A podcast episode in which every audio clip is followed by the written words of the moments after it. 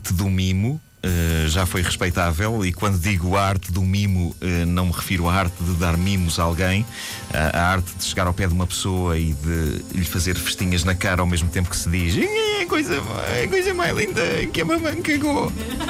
Não, nada disso. Falo da nobre arte do mimo, a arte de génios como Marcel Marceau.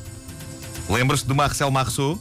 Lembras-te? Para quem não sabe, Marcel Marceau é um artista que hoje anda perto dos 192 anos de idade, que se evidenciou fazendo números de mímica incríveis. E essas rábulas dele, sem palavras, ele com a cara pintada e com aquela camisola às riscas, essas rábulas fazem parte do meu imaginário infantil. Eu ia ao ponto de imaginar que uh, Marcel Marceau era assim na vida privada dele. Aquilo não era cara pintada. Ele é que era mesmo assim esbranquiçado.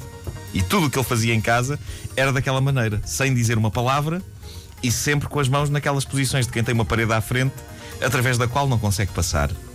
E eu imaginei a mulher dele a dizer-lhe: Marcel, vai à cozinha buscar o sal. E lá se levantava ele com as mãos à frente e a boca aberta de espanto, como quem diz: Oh, então e agora como é que eu vou à cozinha buscar o sal? Uma vez que estou aqui emparedado por esta parede invisível. E imaginava também que, passados uns tempos, aquilo já devia cansar um bocadinho a mulher dele. Uh, tipo, oh Marcel, agora não. Vai buscar o sal, pá. A gente sabe que tu estás emparedado, ok? A sério. Bom, agora vai buscar o sal. Vai buscar o sal. Oh, Marcel, vai buscar o sal.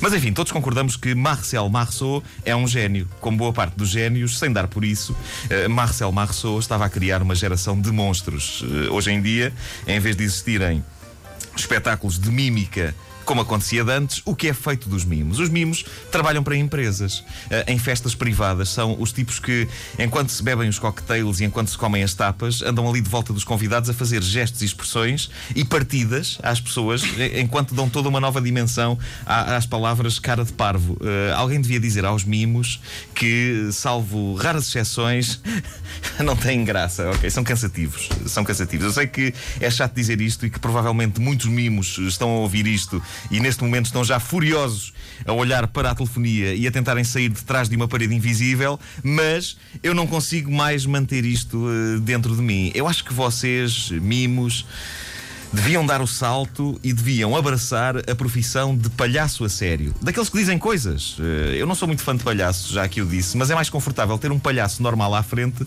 do que um mimo. Porque o palhaço pode não ter piada, mas é alguém que fala a mesma língua que nós. Podemos comunicar com ele, podemos trocar algumas impressões, podemos controlar melhor o que lhe vai na cabeça. Agora, um mimo o mimo é inquietante, porque anda ali à nossa volta a fazer caras e a tocar-nos num ombro por trás para depois fugir quando a gente se vira. Uh, depois ri-se com a boca aberta, com ar de quem está a dar gargalhadas, mas não sai som daquelas cordas vocais. Uh, eu tenho sinceramente algum medo dos mimos, porque eu não sei o que é que eles querem, ok? Eu não sei o que é que vocês querem. Uh, o que é certo é que estou sempre a encontrá-los. uma vez tive um encontro com mimos, acho que foi na FIL, numa feira qualquer empresarial que estava lá lá andavam eles a amassar as pessoas, uh, porque não tínhamos ilusões. Eles não estão a entreter ninguém. Eu sei que na essência a ideia é essa, é que aquilo seja entretenimento, que aquilo seja cultura, mas eh, vamos cá ver uma coisa: um tipo que anda atrás de mim, uh, a imitar a minha maneira de andar, a parar onde eu paro e a tocar-me no ombro para depois fugir quando eu me vir, eu acho que isso só entra para a categoria de cultura numa civilização para quem o Andolitá cara de amendoá seja o equivalente aos Lusíadas. Uma civilização onde a ideia de um bom concerto é um indivíduo sentado num banco de cozinha a tocar o Viva a Espanha num serrote.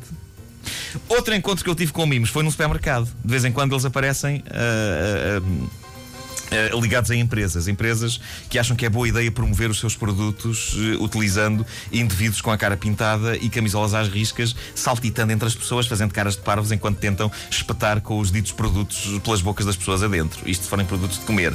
Mas, uh, mesmo que não sejam, os tipos são tão massacrantes que, que acham que. que eu, eu acho que eles tentam também meter mesmo esses produtos, seja telemóveis, seja o que for, pelas bocas das pessoas adentro. Seja qual for o produto. E nessa ida ao supermercado aconteceu o que eu nunca pensei que acontecesse. Eu reconheci um dos mimos de serviço. Tinha sido meu colega de escola. E pela primeira vez na minha vida eu falei com um mimo. Não me limitei apenas a fugir deles, como costuma acontecer. Eu falei com ele. Uh, ele reconheceu-me logo, fez um grande sorriso e eu decidi perguntar-lhe. Sorriso com som ou sem som? Ah, foi sem som, sem ah, som. É, é, é, eu, eu perguntei-lhe, uh, porquê? Uh, porquê? E sabes o que é que ele me respondeu? Diz. Nada. Foi o que ele me respondeu: nada. Andou à minha volta Foi com as mãozinhas coerente. à frente do corpo. Foi coerente. Sim, não, não saía da personagem. Estava mais um, mais um emparedado pela estupidez da parede invisível. Ai, estou atrás de uma parede invisível.